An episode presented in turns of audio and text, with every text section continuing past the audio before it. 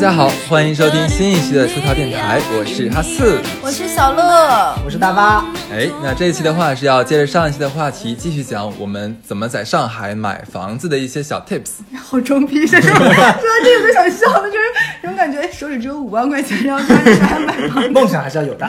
对啊，万一实现了呢？那是不是在录这一期之前呢？是不是先把我们的广告先打完？哎，不哦，对，我又忘记了。立既定流程，对不对？对的，我们的公众号是出逃 Studio，出逃是汉字的出逃，然后 Studio 的话是 S T U D I O。嗯，欢迎去关注我们的微信公众号，然后我们会在微信公众号呢去说一些我们的日常闲言碎语，嘚不嘚？嗯哼，然后也会去更新一些，比如说我们会在每周一会说我们大概有一个小悬念预告，我们会在这周二播出啥？对的然后也挺有意思的，然后可能也会发一些语音，然后保持一个高频度、高密度的和大家跟你们的连接。对好，那么上一期的话，我们是讲到哪里了？我想不起来了。上一期我们讲了，第一是怎么找中介，啊对对中介有哪些坑；第二个是去看房子有哪些要注意的。这个环节其实我们讲了很多，嗯我也讲了我自己的恐怖的那个经历，对，就那个如果展开真的很吓人。第三个就是签合同的这个注意事项，我们还没讲，是不是？嗯，对对对，想该该讲签合同了。对，那我们就说到签合，这这才是到了买房子真刀真枪要交要交钱的环节了。嗯，是的，一般这个交给支付宝吗？第三方收钱。不是，它是有一个，其实中介的话，它都会有一个共管账户，是要把钱先打到共管账户里面去，然后到每一步每一步的话，会有会有一个哎释放。嗯我问一下，你们你买房子的时候，你交了几次钱？有点久，想不起来了我。记得我好像大概交了至少两次钱。肯定的，肯第一定的。第一次钱是说，我们相当于是我先交了一部分中介费，嗯我跟他说我就在他这看房子了，这第一次我交了这个钱。第二次我交的钱是我跟下家之间会有一个意向金，嗯这个这个钱相当于我定金，大概我交的是五万块钱。哎，我问一下，就是说我如果选定这家中介，我是要先把中介费付给他，是吗？那就是我不能换其他区域。假如说，呃，我原本是看看徐汇的房子，那我看着看着，我觉得，因为，我换旁边那个区，我也觉得挺好。他呃如果说像那种连锁中介的话，可以它会帮你换到那那个呃换到另外的那个那个门店去。但但这个换的过程会比较麻烦吗？不会不会，为什么会不会的？因为其实可能一开始并没有那么明确的说哪个区。这个没有关系，嗯因为他们都是联网的，所以说你们在他们一个一个地方联网，全部能搜得到。那最而且中后成交介的话成，交时候算哪个中介拿这笔单？他们之间内部 这个关你屁事！你问人家，我怕他们有纠纷，到时候就赖我身上。你有毛病啊！你真只会跟你的，下家就分更多。就是啊好好，对 你管人家怎么挣钱？第三次交房子是房子的首付钱，嗯大概是付了这么三次钱。然后，但是我想说，其实那个你跟中介之间那个中介费，可能前付也可以，后付也可以，它不一定的。对，它一般是分分步骤的分两次，大概是，嗯，所以说真的是签合同这一步才是你看房子，前面其实都是说难听点叫白白白嫖，对不对？对就是在看，你可以看看到一半说，哎，我突然不买了，或者是看两年都不买，这种情况真的非常常见。一般到签合同这一块儿的话，其实就是最终最终谈价格了。是的一般的话，其实中介会有个小黑，不是小黑屋了，就是他的办公室。这个办公室有一个很妙的地方，我不知道你们有没有发现，嗯，我们把手机拿进去的话，里面是没有信号的，哦它会有一个信号干扰器。嗯，为什么？怕的就是说，呃，房东在卖房子的时候，他的另外一个中介打电话来撬他，怕中断这场交易，很怕这件事情。对，所以一般，嗯、怎么讲？进去谈，进去谈谈谈谈事情的话，还是买家来说还是挺有安全感的。嗯这是其一。其二的话是，呃，我给大家一个小小的建议，就是说，在交定金的时候，能多交多少就多交多少，前提是你看中这套房子，嗯因为你交的多的话，也就是如果说卖方他要反悔的时候，他要双倍赔偿给你，嗯那么这对这个对他们来说其实就是一个制约。嗯你多交的话，他的要 double 给你的话，那想他也不想付这个成本，对不对？这是第二个。那么第三个的话是我们在签合同的时候，呃，我们在签合同的时候的话是呃会有这个中介跟着我们，嗯。一定一定要把这个合同仔仔仔仔细细的看一遍。对的。啊，哎，说到这儿的话，我在前面插一句，我忽然忘记了，谈价格的时候，嗯，你提前一定要跟你的中介，就买方中介沟通好，哪怕就是说你跟他请他吃顿饭，或者说怎么样，就是你跟他说我的心理价位，假如说是两百五十万，但是现在这个房子是是卖两百八十万，嗯说你一定要帮我配合我去跟卖方砍价。哦，然后，假如说是砍到中间的时候，发现砍不下去的时候，你说，那我们先休息一下。他们会有一个动作是什么呢？就是呃，卖家就是中介会把你先单独领到房间房间外面去，然后会留另外一个中介是在房间里面这两个中介是同时在工作的，里面的中介呢是在游说房东说，哎呀，都这样子了，你就便宜点吧，不然的话你真的不好卖，巴拉巴拉这样的话。外面的中介呢，其实在劝你说，哎呀，他已经给到最低价了，不如咱们再把这个上限往上调一调。嗯，调好之后的话，然后再让两方再坐坐到一起，再继续谈。但是我要说的是什么？就是你一定要好好利用好你交了中介费的这个中介，他们有义务来帮你砍价的。啊，因为它其实最终要促成成交嘛。对的，就是反正能多看就一定要多看，每个房基本都能谈。哦是的，嗯，小乐呢？我刚才吃了瓣橘子，不好意思啊，这个时候 Q 你，没关系，因为我也在经常你，比如说我们俩一起偷吃东西的时候，Q 你。我吃你 Q 我。对，其实我觉得签合同这步，我觉得蛮蛮蛮需要注意一点的，就是我以为你会讲，其实哈斯有一个案例他没有讲，他之前好像有一个合同是买卖合同，然后结果那个房子他给你的是一个借款合同，嗯，是有一个这样的情况吧？对，其实很多人不看合同是很容易落入到这样的陷阱，尤其是在租房子的时候，你本来以为你自己租的是租房合同，但结果你签的是一个借据，嗯嗯或者是一个借贷合同都有可能哦。所以合同这个事情一定要看。其次就是说，你签订合同的时候，一定要仔细看的一件事情就是这房子到底是归谁的。嗯，就会有那种情况，就比如说我有一个好朋友，他买的一个房子出现了一个什么状况呢？就是。嗯，他买的是这个房子，房产证上只有这男生的名字，嗯，但他没有仔细检查很多合同，这个房子的债务没有清干净，他的配偶其实是作为了就是次贷人，那结结结果呢，他相当于背着他的配偶把这个房子卖掉了，嗯，这个事情后面就会有一些很连锁的麻烦。对所以这件事情一定是你要在每一个地方签每个字的时候都要仔细阅读，对这是你你的义务，你需要去完成的。如果说你觉得自己可能对法律常识没有那么的，就是深入的领会的话，我建议你买就签合同的时候带一个懂合同的人。是的，或者说你可以多问。其实我觉得整个买房子过程才是真的是你需要朋友、需要家人的一个过程，因为每个人他都是有自己的局限性和盲点和自己片面的一方面的。嗯，那你其实就比如说关于这个房子前面的每一步。中中介怎么找找？你可以是通过朋友、家里人这些过来人经验很丰富。那去看房子的时候，你也可以不用自己去看，你也可以跟朋友一起去看，他可能给你看到不一样的一些内容，对不对？嗯然后还有就是在签合同的时候一样的，那他可以在别的方面上补充你在合同上面这些不不足，甚至于这个合同是否周全与否。嗯，这个合同不是死的，嗯你如果有一些地方你有不满意，你可以提出你的需求。嗯对，是我觉得这是在合同方面应该有的一些注意事项。嗯，是。OK，那说完了合同，那我们 到下一步了。哦，呃，下一步之前的话，其实还有还有，大发刚才其实问问了我一嘴，就是说可不可以跳开中介，自己买房子？嗯，不是有段子就是说去中介打工了一个月，把自己的房子买来。哎 倒是可以，但是这个可操作性不强嘛，对吧是的？不可能说我辞职了，为了买套房子，还把工作辞掉了。对，那其实为什么嗯？不是说不行，但是会有点难。嗯首先的话，你说你首先你看房，你找房，你你不通过中介，你怎么找？是的难。道你去扫小区吗？挨挨层楼去你家敲门卖吗？对呀、这不得会太被打吧？会会对会被打死吧？应该，这这个很很很那个什么。第二的话，像是你跳开中介的话，就是一呃，因为像卖房卖卖房的人的话，他们也是要跟这个中介签合同的，嗯对吧？那你跳开的话，你就是通过呃中介把你领到这个房子这边去，你看中了，然后晚上你偷摸去去聊，这个其实我觉得也不是很讲究，对，嗯而且还有一点就是，这就回到那个问题，就是中介凭啥赚你中介费？他一定是有他赚的意义和价值的，不然的话，其实就像刚才又回到那个，哎，很世俗，一说到买房子，这个都是钱的话题。他赚你那一个点两个点，上海的房价的话，你那一个点两个链是几十万的钱嗯，他为什么他为什么能赚你这个钱？那他就有他自己要做的事情在里面，就比如说，就像刚才讲那个例子是一样的，这个房子可能出现产权不明晰的这样的一个状况，嗯，或者是他有一些法律纠纷，或者是这个房子可能他已经抵押出去了。嗯那作为你的中介，他代理的你买房子这件事情，并且负责帮你去买这个过程，撮合这层交易。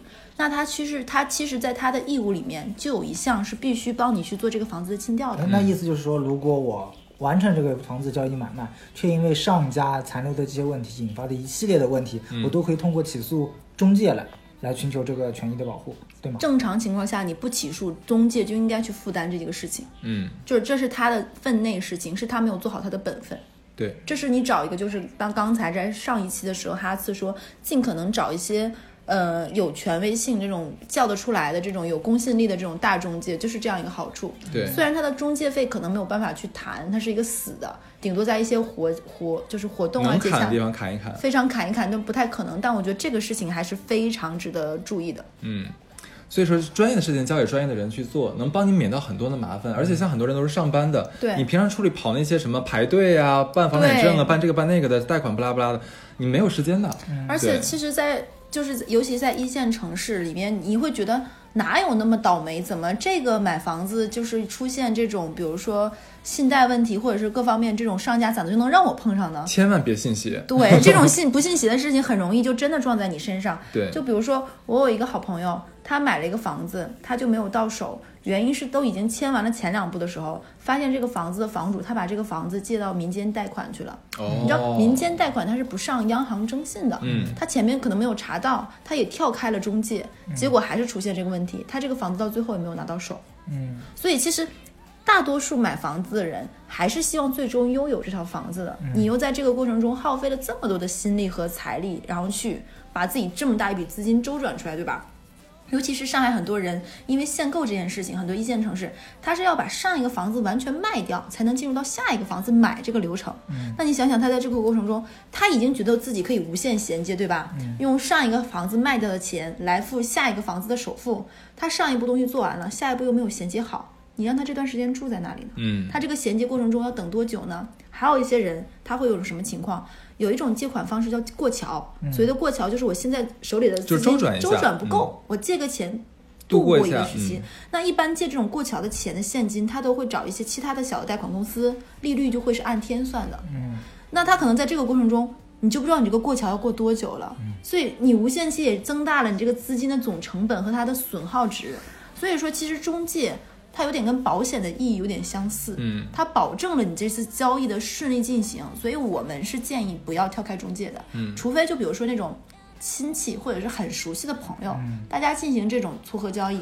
我又想到一点，就是也是在签合同的时候很重要的一件事儿，就是一定要问一下，呃，我现在要买的这套房子里面有没有没有就是上一家的户口存留，是的，一定要注意这件事情。他一定要把这个迁走。如果说他说我短期签不走的话，那你要跟他协商一下，你多少天能签走，并且这个天数以及他的承诺必须签在合同里面。哦，因为很多人的话，他可能就买完之后，他也没有买下下一家的房子，他也没有买给再给自己买一套房子，然后户口就一直占着你的，然后你自己又签不进去，嗯这是非常非常麻烦的一件事儿。然后第二的话是还有一点就是说，你现在买的这套房子里面有没有租户？嗯，对，那像有的时候是就像矮桌那种情况。哎，对对对对对，会会很麻烦，所以这些这些前期问题的话，都已经全部要商量好、协商协商好，能落到这个笔头上的，只要是能写到合同里面的，全部写进去，就不要不好意思。还有一些就是他买的，比如说是那种抵押房产，它会出现一个非常麻烦的一件事情，他没有办法清场。嗯这个房子是抵押了，这个房子归你了，但你人搬不出去，嗯，那怎么办呢？其实这种很尴尬的局哎，面都非常有。去年双十一的时候，淘宝特别火的一件事，就是卖那个拍卖房。对对对，那个房其实，嗯，怎么讲？其实我们来说是不是特别特别推荐大家来买的？嗯，有一个很严重的问题，就是说你没有办法知悉这套拍卖房它背后的这个债务纠葛，对，很正很很有可能是你买完之后的话，会被像之前的债债主啊，或者是连环债他会不停的上门骚扰你，这个是非常非常麻烦的一件事儿。其实我觉得很多人听我们这期电台就觉得，哎，出逃对台是个挺有趣的这个栏目，怎么妈呀，讲这还不么有趣啊！对，这多有趣，你知道吗？你知道有多少个人怀出来的这种一一一身热情，想快快乐乐买房，最后就是这种糟乱事情。我身边真实的因为买房子分手的情侣不止一对儿，因为装修离婚的夫妻也不止一对儿，这种情况真的都有发生。所以房事真的是一个人生的大事，我现在都已经敏感到都会有点担心，说这种会不会被封，你知道吗？房地产市场是怎么了？好了好了好了，对，你看你 拆开来，那个缩写真的很可怕，好了真的是对，好，那说完了签合同这一块的话，再下一步是什么？就是我们的贷款了。哇，哎。对，那全款买房的大发你就不要来聊这件啊，事情。对，那我们俩自己聊就好了。对，贷款的话，就是还是那句话，能公积金贷款就一定要公积金贷款，真的很便宜。是的，而且你能贷款就一定要贷款，是的因为现在国家给的这个贷款利率真的是让你优惠的。真的是让你薅羊毛的，很便宜，很便宜。嗯，对而且还有一点就是你在贷款的时候又说到了另外一件事情，就是看房子，因为如果你 你怎么又说回来了？就是你当时看房子的时候，这是一个连环，你不要以为你按步骤走，你到这一步脑子就不可不要想下一步了，嗯就是相当于我们这个为什么分了两期来录这么多问题？其实你在每一步的时候，这是一个全盘考量。就是我觉得买房子真的是一个战略的过程。就比如说，你贷款的时候就涉及到，如果你看的房龄太老了，很难贷款。它很难贷款的。你在上海，比如说啊，我看中这房子，房子学区贼好，这房子是七年、七零年的，你你咋贷款呢？马上到这个房屋使用期限了。对啊，所以说这这是一个你需要综合考虑，就像个沙盘演练似的。是你买房这个动作是在你最开始，你想一气呵成的一蹴而就的搞完，嗯，变成一个顺遂的事情，那你最开始把这些事情都要想清楚。对，甚至于你最开始去找中介，就可以明确的跟他聊我的需求是什么，我的总价是什么，我这样你明确的问他，我符合这个条件吗？我能最好最高商商贷能贷多少？我的住房公积金我想贷足，所以你要带我去看的房子就要是一个这样的房子。而且再说一个重要中介很重要的地方，其实我当时我买那套房子是是比较老的房，是九几年的房子了。呃，按理说的话，银行是不能给我批三十年的。嗯但是就因为我找的中介很好，嗯，我通过中介来帮我，就是跟银行这边沟通，给了我三十三十年贷款。对如果说因为他们是有这个合作关系的，那如果是咱跳过中介的话，就很难去谈这件事情。嗯这也是中介存在必要必要性的之一。然后再一个说贷款，因为贷款里呃商业贷款里面分为那个等额本息和等额本金。对，很多人不知道怎么回事儿。讲一下，对我觉得这个要呃，我。不，我我不，我不会给大家展开讲，因为比较麻烦一点。我就我就说哪种人比较适合哪种贷款就好了。等额本息的话，是你每个月还的钱是一样的。假如说你每个月是还七千的话，那你贷了三十年的话，这三十年里面你每个月都是只还这七千块钱。嗯等额本金的话，是你前面假如说呃每个月要还三万，但是到最后，假如说第三十年的最后一年，然后你可能只能还到三千块钱了。是的，所以说说，如果说你手头钱很充足，然后的话，那你可以选择这个等额本金，因为总体算下来的话，等额本金要还的钱相相对少一点点。嗯如果说你的这个像很多上班族，他月他是靠月薪生活的话，那你想你前面要还个几万块钱一个月的话，那压力非常大的。那你莫不如就选择这个等额本息啊。那相对来说，可能你拉长来看的话，可能会稍微多一点，但是其实上来说，呃，综综合来看，也没有说多到让你承受不了。是的，所以说贷款这件事情，你也要最开始就跟你的中介聊好，一定要好他是会拿一张，像我当时的中介，就是他哦我要拿一张纸一件事儿，你说特别恶心的一件事儿，我又是那家四支中介吗？不是不是不是是银行的问题。嗯你知道吗？其实我当时选择贷款的时候，我当时选的是中国四大行之一，嗯，他们有多不专业那家银行。我当时签合同，我签的是等额本金，结果他给我落下来的东西是等额本息，嗯，你知道吗？是个大国有大行。然后我去找他，他说。哦，那你你你说你写的就应该等额本息吧？我说不是啊我说我说写的等额本金啊，我想我前面会多还一点。嗯，然后他说，嗯，那那怎么办？我们都已经给你给你按这个办了，你知道就很很夸张的，很无耻哎很无耻，真的耍流氓。那我其实这个地方对。正好说到银行，我也想说，我当时贷款的时候，我一点经验之谈，我找的是上海本地的银行，我觉得蛮好，不论是在贷款的利率政策和服务上都很好，而且他其实他当时还给了我一些其他的经验和建议，包括后面的一些，然后也成为了朋友，甚至于在后面我出现了一些别的问题的时候，我的银行的那个客户经理也给了我一些帮助。其实我建议，如果说你在本地除了四大行以外，你可以去看看，比如说上海有上海农商银行、浦发银行等等。你可以去问一问这些本地的银行，因为这些本地的银行它可能更在地方资源的调动上更积极，而且它还可能有一些优惠的利率政策，你可以对对比。就像当时有人买房子的时候，它的利率是银行的九五折贷款，嗯还有八五折贷款、九折贷款，可能现在没有这么多折，有九七折、九六折。其实这个你倒是真的可以横向比较，嗯而且每个中介他都有自己的合作比较密切的对对银行，那你也可以去问问他，他能拿到一个什么样的价格？我觉得这个是你需要去问的。嗯，还有就是贷款，就刚才其实我的那个建议，哈斯已经讲过了，能贷多少就贷多少，贷到自己上限。是的，是，尤其是你作为如果人生的第一套房，你是刚需房的话，你要想清楚，你这套房子不使出你的全力的话，嗯，那你就更难置换了，因为你到下套房子的时候，你已经没有了你首套的资格了。嗯你下套就要你要说什么？哈子，我我想接着你这个说，我身边所有在上海买房子的人，因为大多数都是工薪阶层嘛，我们都很后悔我们的第一套房子嗯没有使出全力，没有使出全力，没有把自己顶到上嗓子眼儿的这个上真的很后悔，真的很后悔。所以这个刚才小乐给的一个意见是非常良心的。对你第一套房子是一定要按你最大最大能力限度买一套房子。但我这里啊，小乐虽然是女生，但我在这里要说，是你自己的最大限度，而不是说让你去逼你的父母，啊对对对。或者是去逼你的配偶、你的男朋友或者女朋友。这不是你应该做的事情，就是、嗯。就比如说，我举个例子，我有那种关系很好的女生朋友，她要结婚了，让男方买房子，嗯。双方都是工薪阶层长大的小孩，一起来到上海，你让这样一个工薪阶层的男方家庭，让你在上海给你买首付要两三百万的房子，嗯，你还然后你在那说说啊，你要使出全力，那你让人老两口怎么办？对呀、这这你你没有资格说出这样的话，人，家也没有作为女生来说出这样的话对很不得了哎。因为我跟他也是这么说，我说你凭什么让人家老两口？人家老两口说难听点，不需要养老钱吗？嗯你能保证说人家将来为了你买了这套房子，你不把人家接过来吗？嗯，我说如果你没有打算把人家接过来，人家也要在老家养老，你们只是偶尔去看一看，你没有资格让人家说拼尽全力，这种话你不配说。是那你们家同样就是现在已经是这个平等平权的社会了，那你让人家拼尽全力的时候，你有没有拼尽你们家全力呢？嗯你你你可以逼自己，就是我小乐我更努力一点，我哈斯更努力一点，我多多赚一点，我这个月供我每个月多对还一点。但你不是说拼尽全力逼你自己的家里人，是。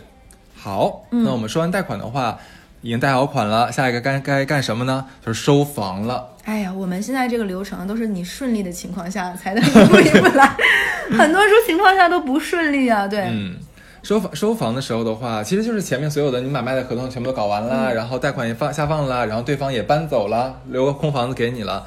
这个时候其实就要到你真正检验你这个这个细致观察力的时候了。是的。嗯收房的情况呢，我要给你们讲一个当年大宝买房子出现的特别搞笑的事情。因为大宝也是一个非常粗线条的姑娘，很多事情也不是很计较，她买合同也非常痛快，很多事情她妈也帮忙看了。她的上家有多恶心呢？因为他没有讲清楚很多，比如说，其实正常在你们应该讲清楚哪些是留在房里的，哪些是可以带走，对吧？这是一个买卖房子，你们到底卖的时候，包括哪些东西是不能拆的。嗯，他的上家有多可怕呢？他上家把晾衣杆都拆掉了。就是外面的那种老房子外面那个晾衣哎，我觉线得，很好，这样。他都拆掉了。然后当时是说，呃，电就软装家电都拿走，硬装不拿走。他的上家基本上是把都快把马桶整个搬走了，就是那不是很好吗？你没有办法临时先住进来，你懂吗？就你都没有办法把这个房子直接再转租出去，不是每个人买了房子是立马住进去的。很多人买了这个房子，说我短期内，比如说以租养贷，嗯就是比如说我现在有贷款，但是我现在这个房子，我觉得租出去会更划算。嗯比如说我一个月贷款要还七千，这个房子租出去现在一个月也能值七千，我可以再租一个一个月三千到四千的房子，拿它租出去的租金养我的房贷，对吧？嗯很多人是抱着这样的打算的，但是你上家你这么搞。你你让我怎么租出去？所以我觉得这件事情又回到上一步，就是说你验收房子之前啊，这个连环的又说到，你要合同签合同的时候要写清楚。一定要讲清楚。嗯而且你在看房子的时候，你如果关心在乎的事情，比如说你不希望上家拆，不希望上家动，希望去聊清楚的，你看的时候就应该示敏感。很多东西你觉得是小细节，后面都是大麻烦。哎，这个是在嗯、合约房产证全出来之后再进行交付。你们在签房屋合同的时候就可以想清楚。就在你签协议的时候啊，，这我知道，我是说你去验收这个是产证全出来之后去验收吗？呃，验收交产交钥匙交钥匙就是产证和钥匙应该是啊一起起给你的。啊对你拿钥匙之后的话，理论上对方应该搬出去了，对不对？对哦给你一个房，就把这房子给你了嘛，哦还还给你了。这个时候你要看这个房子的一个现状如何。这个房子有可看见和不可看见的。嗯可看见的交房就是你如你所见，你进去之后，家用电器等嗯等等等；不可看见就是你要跟他明确约束好水电煤位怎么结。嗯，就比如说你哪个时间点为结算，后面的钱是你结，前面的钱是我结等等，这都是你要约束清楚的。还有一个就是中介会帮忙。对，中介一定是、很多中介他会糊弄，他会把这件事情，你因为很多人就比如说像我那个矮桌朋友，他到买房子那一刻他都不知道这个名儿写谁不写谁，所以说他找的是哪家中介？想问一下故。意诓他的啊。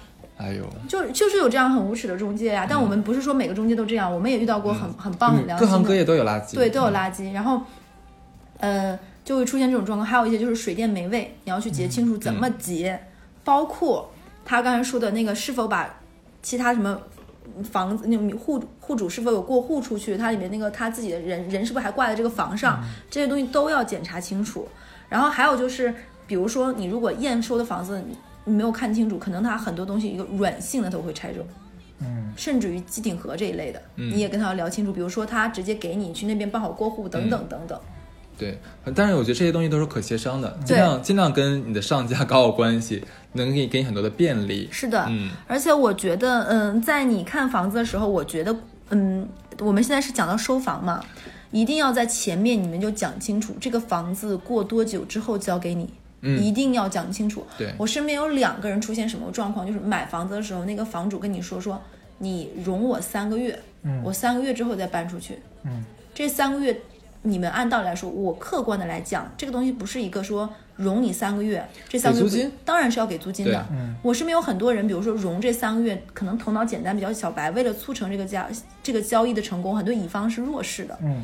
怕这个房，尤其是在上海房价高起的时候，怕房跳或等等，就会一让让好几个月。我见过最久的让了半年，不付房租让了半年，你知道这有我？当时买房子的时候，我的房东也是在我这边借了借住三个月，然后也是给我们商量了一个房租。是的，我觉得这个东西你你要礼貌性的，大家遵循商业游戏规则，大家谈清楚。嗯不要不要没有讲明白这件事情。还有，我觉得，我觉得交房之后，一个事情是我非常提醒各位小伙伴的：既然这个房子交给你，那么你就是这个房子主主人，那你第一件事情就是应该换门锁，哦，对，这是我觉得一定要做的事情。我这边提示大家一点好了，就是说你收好收房的时候，最好问上一家要上一家装修时候的所有的线路图。是的，线路图纸非常非常重要，为什么？因为很多我们像我们墙壁啊、天花板还有地板上都是埋线的，水管或电线。你 你如果不知道哪个墙上在什么位置有电线的话，你乱凿洞，你可能会引发很大的危险的。呃包括说你拆除的时候，这个都很重要。你是要提问吗，大发？就正常人这个时候也不大会有这个线路图了吧？当然会留我们都留着一定会留的。对，而且而且说实话，我刚才他说这个问题的时候，我为什么笑了一下呢？因为我是需要生活便利度很高，便 利度便 便利度便便利度很高的。你知道有一个概念，就是两室一厅的房子要有多少个电位？电位就是你插线那个，一个是两头插座，一个是三头插座，对吧？正常的两室一厅的小房子，你大概是有八十到九十个电位的。当时我为了便便便利的话，我们家一共装了一百二十个电位。嗯你有没有想过，一百二十个电位，我们家里面整个房子里面就是电电线线密布。嗯我们家是不能够再打钉的，因为我平时记不住哪些地方是能打，哪些地方不能打，所以我们家现在都是三 M 钉。对不有那种仪器可以测你还要再买个仪器是吗？嗯你还要再买个仪器是吗？OK 啊？你会 fine 向马一借？OK，然后哦，对，你要说到这个，我额外再插一个。我当时看房子的时候，我买了一个东西，我觉得非常有用。其实很多你看电视剧那种综艺，就是中中介他都有，就是那种红外线感测测房宽房距的。所以我觉得这个东西是非常有必要，它可以侧面验证验证这个房子到底是多大尺寸的一个真实性，嗯甚至于这个东西后面为你买家具也会有一个打算。所以我觉得这个是一定要去的。包括我们现在不是讲到了这个验房子的一个注意事项嘛？那我觉得这个也是要注意的。我再补充一点，最后一点啊，嗯就是呃，如果你刚刚收到房子之后的话，你这个时候一定要找你的房东聊一件事儿，就是说这个小区他之前有没有租过车位或者买过车位，他是不是啊一起可以卖给你或者租给你？哦，这点很重要。我当时买房子的时候，我的我的因为我上家跟我关系蛮好的，就是特意问了我一嘴说，哎，我有我有个车位，你要不要租？你要租的话，我直接转给你，因为如果你不要的话，我们就要退还给这个物业嘛。嗯但是咱们小区排就排队等车位是要排几百号的，哇，对，所以说你要你要不要这个东西的话，那就真的没有了。嗯，对，所以这个很重要。嗯，哎，我觉得这个真的非常重要，因为在上海，其实我最开始是没有买车这个打算。其实我到前在疫情开始之前，说实话，我都没有买车这个打算。真的是疫情把我憋到，我觉得有个车是一件多么幸福的事儿啊！嗯所以我才觉得要买车。嗯，所以我觉得，嗯，车位这件事情很重要。我们家也是一个普通的破小区，所以说我们家车位现在也是没有的，很紧张。嗯，如果说在买房的时候，我觉得哈次这个提醒是非常非常重要的。是的，嗯。好，那说完了这个收房的问题之后，最后了就是装修了。啊，对对对，这个你最有发言权吗？哎哎，不对，其实哈次你也是搞过装修的，我妈搞。过。其实我觉得装修这件事情的话，我觉得是一个非常考考验你的一个恒心的一件事情。嗯就是你去看一个房子的时候，我不知道你有没有那种感觉，就是你去看这个房子的时候，你已经想过，如果这个房子属于你的时候，你要怎么弄？你肯定会有这个感觉，对不对？这就是相当于你看房子的时候是不是有缘，就这个房子合不合你的气场。那你看到这个房子，比如说我看我们家房子第一眼就是我很喜欢，就在于它采光很好。我是一个要有采光的人，就是我我不能不晒太阳，所以我觉得采光好。当好当时我就想说，我要把我这个阁楼这么搭起来，我要有一个地方能藏东西，我明面上不想露。嗯所以嗯，我觉得第一件事情，你装修的时候你要想清楚你的目标是什么。想好目标之后的话，最重要一件事儿就是去选这个呃室内设计中呃室内设计公司了。对，对，那我当时其实是在就某某某网站和某某某网站最主流的两家，就是找找中呃不是找中介，叫找什么找找装修公司的这个网站上面，我当时是各预约了三家，嗯，所以说我一共看了六家来给我提方案。我最终呢选择了一个看起来最老实本分，然后然后感觉你是软装还是硬装？合起来一哦，一家是吧？一家是一家，对。然后那个，所以说大家一定要多看几家，这个叫什么房屋什么玩意儿？房屋设计公司是吧？多看几家的这个这个设计图，然后多对比几家的报价，嗯，然后选择一个你觉得最适合你。像有的设计师的话，他会帮你设计天马行空。我告诉你，一旦碰到这样设计师的话，立刻毙掉，因为我告诉你，他给你出这样的方案，就是为了博得你的开心。很多对很多他那种方案，其实在施工的时候是根本做不到的。而且你看的那个东西就跟样板间一样，嗯长成那个样子，到底最后能不能做成那个样子是两码事。对的，所以选择一个你看起来你觉得最可能实行的，而且有你让你最中意的，能满足你的生活需求的这个这样的一个设计是最棒的。OK，而且其实我觉得装修分两部分嘛，一个是软装、软装和硬装。这其实就还有另外一个问题，你到底买的是一个什么样的房子？如果你买现在比如说比较好的一些商品房，嗯它其实很多它是自带一些还不错的装修的，基本上是。软装不是毛坯到你手里的，它是基本上是有着基础的软装，甚至于还是精装的。嗯那如果遇到这样的房子，可能你最后就是相当于你只是在这个房子现有的基调上锦上添花，很多东西你是动不了的。比如说厨房和卫浴是全套已经有的，嗯，比如说它现在一些基础的设施也是全的，那所以你要搭配的就是你的硬装，就不涉及到软装，呃，不软装就不涉及到硬装这个部分。你在说顺口溜吗？我嘴瓢了，就比如说像我买的是老房子，啊那我相当于是从软装到硬装都要自己来盯。那这个时候我要给你个建议，如果你买的是这种老破小的小区，你是要软装硬装都自己盯，并且你还是一个上班族的话，那你家最好是有一个人能全盯，对，一定要全定，不然的话真的很可怕，因为。装修是一个最起码要三个月的工程，嗯，最你们家要一直有装修队来，你不确定当时是一个什么样的状况，对吧？嗯同时，它到底会怎么弄？尤其是很多细节，举个例子，贴瓷瓷砖的缝到底贴的细不细？贴瓷砖之前，瓷砖要泡水，它有没有泡？对，嗯甚至于它到时候给你抹墙面抹的匀不匀，贴的好不好，电位给你留的足不足，很多接口它是不是严丝合缝的给你接上，还是说给你挪开，最后没有办法？一定要有人全指盯的。嗯，包括说你在找这个 什么装潢装潢公司是吧？嗯，找装潢公司，你跟他这个像呃第一步的话，其实他会派一个设计师来，是的。给你来像量房，问你的需求，然后给你出两到三套方案，嗯。然后你去聊，你觉得最后都 OK 了，然后再跟他说你你最后一套方案我是 OK 的，然后但是你要怎么怎么改，改好之后要签合同，嗯，这个时候我还要说，你最好再带一个懂这方面的人一起去帮你看，包括里面有很多的费用是怎么讲价怎么样。但是我这边说一下，就是反倒我觉得跟装修公司的砍价是要适度，嗯，你可以少少砍一点，因为你砍多了的话，你放心，这个钱绝对会在你后面他帮你装修的时候，你砍下来多少钱，他加倍还给你。是的，还有一点就是，我觉得如果说你个人真的没有时间和精力的那种情况，你还是要就毕竟嘛，家家都有情况。嗯，我觉得我建议，如果你在你软装和硬装的部分，你就找人全包，对，就全包给你做，你就这样包干制。这样的话，相当于你一次性签了合同之后，你有任何不满意，他没有按照你的要求来，你可以无限期的返工。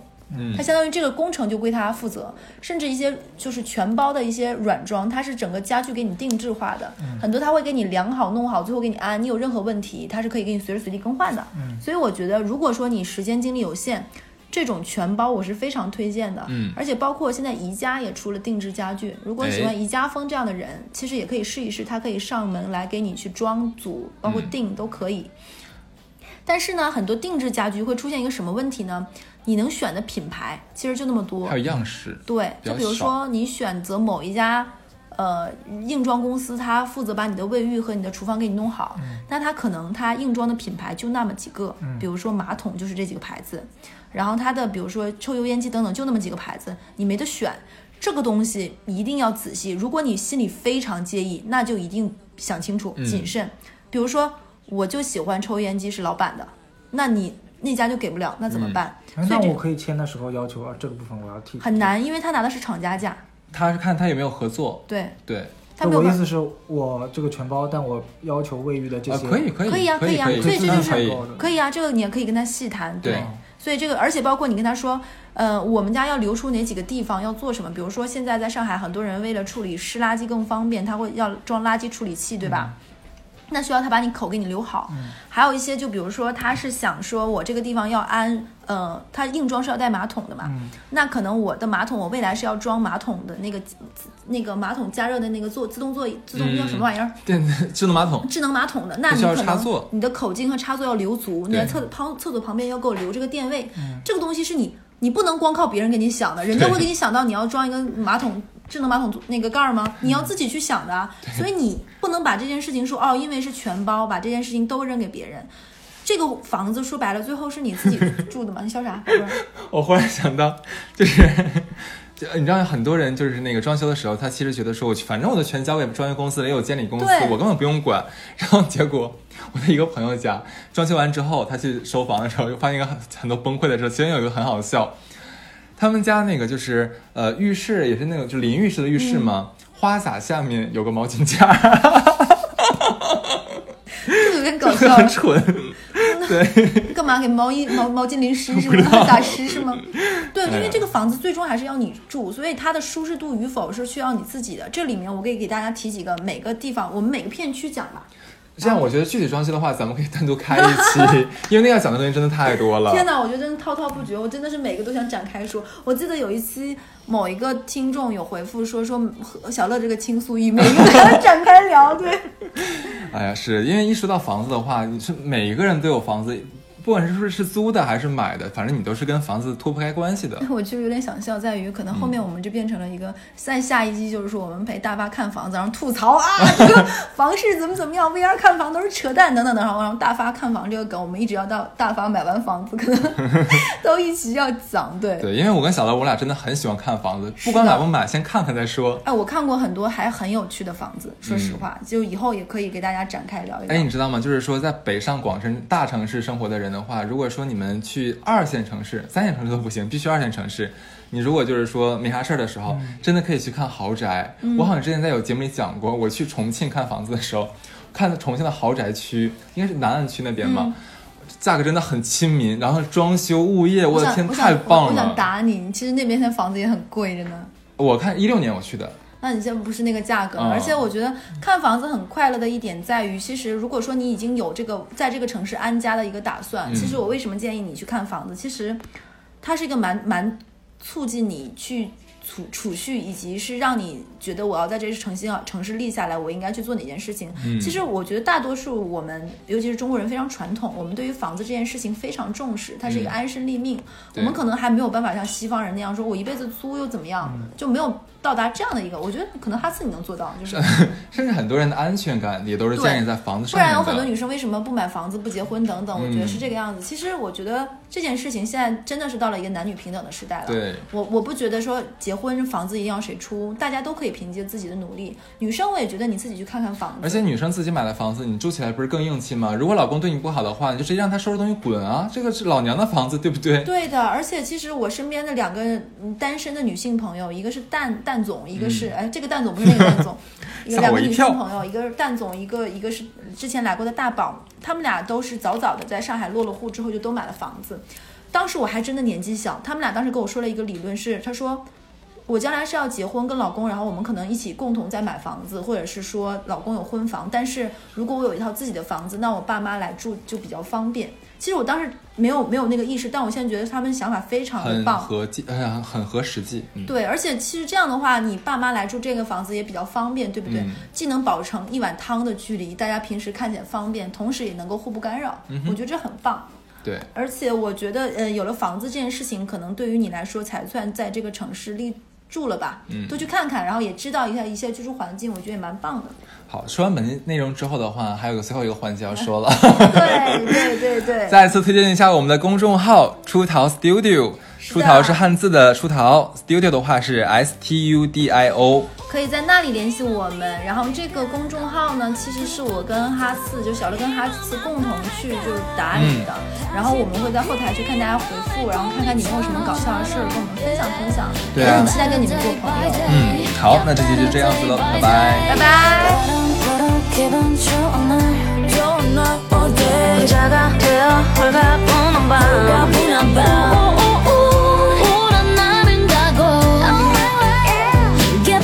day day. Day day. 그때 널 좋아하지 않았더라면 이 흔하고 흔한 이별도 없었겠죠. 나너 나눠 부른 날부터 날 위한 위로는 온전히 내 몫이 되어 별거 아닌 듯 오늘을 살아요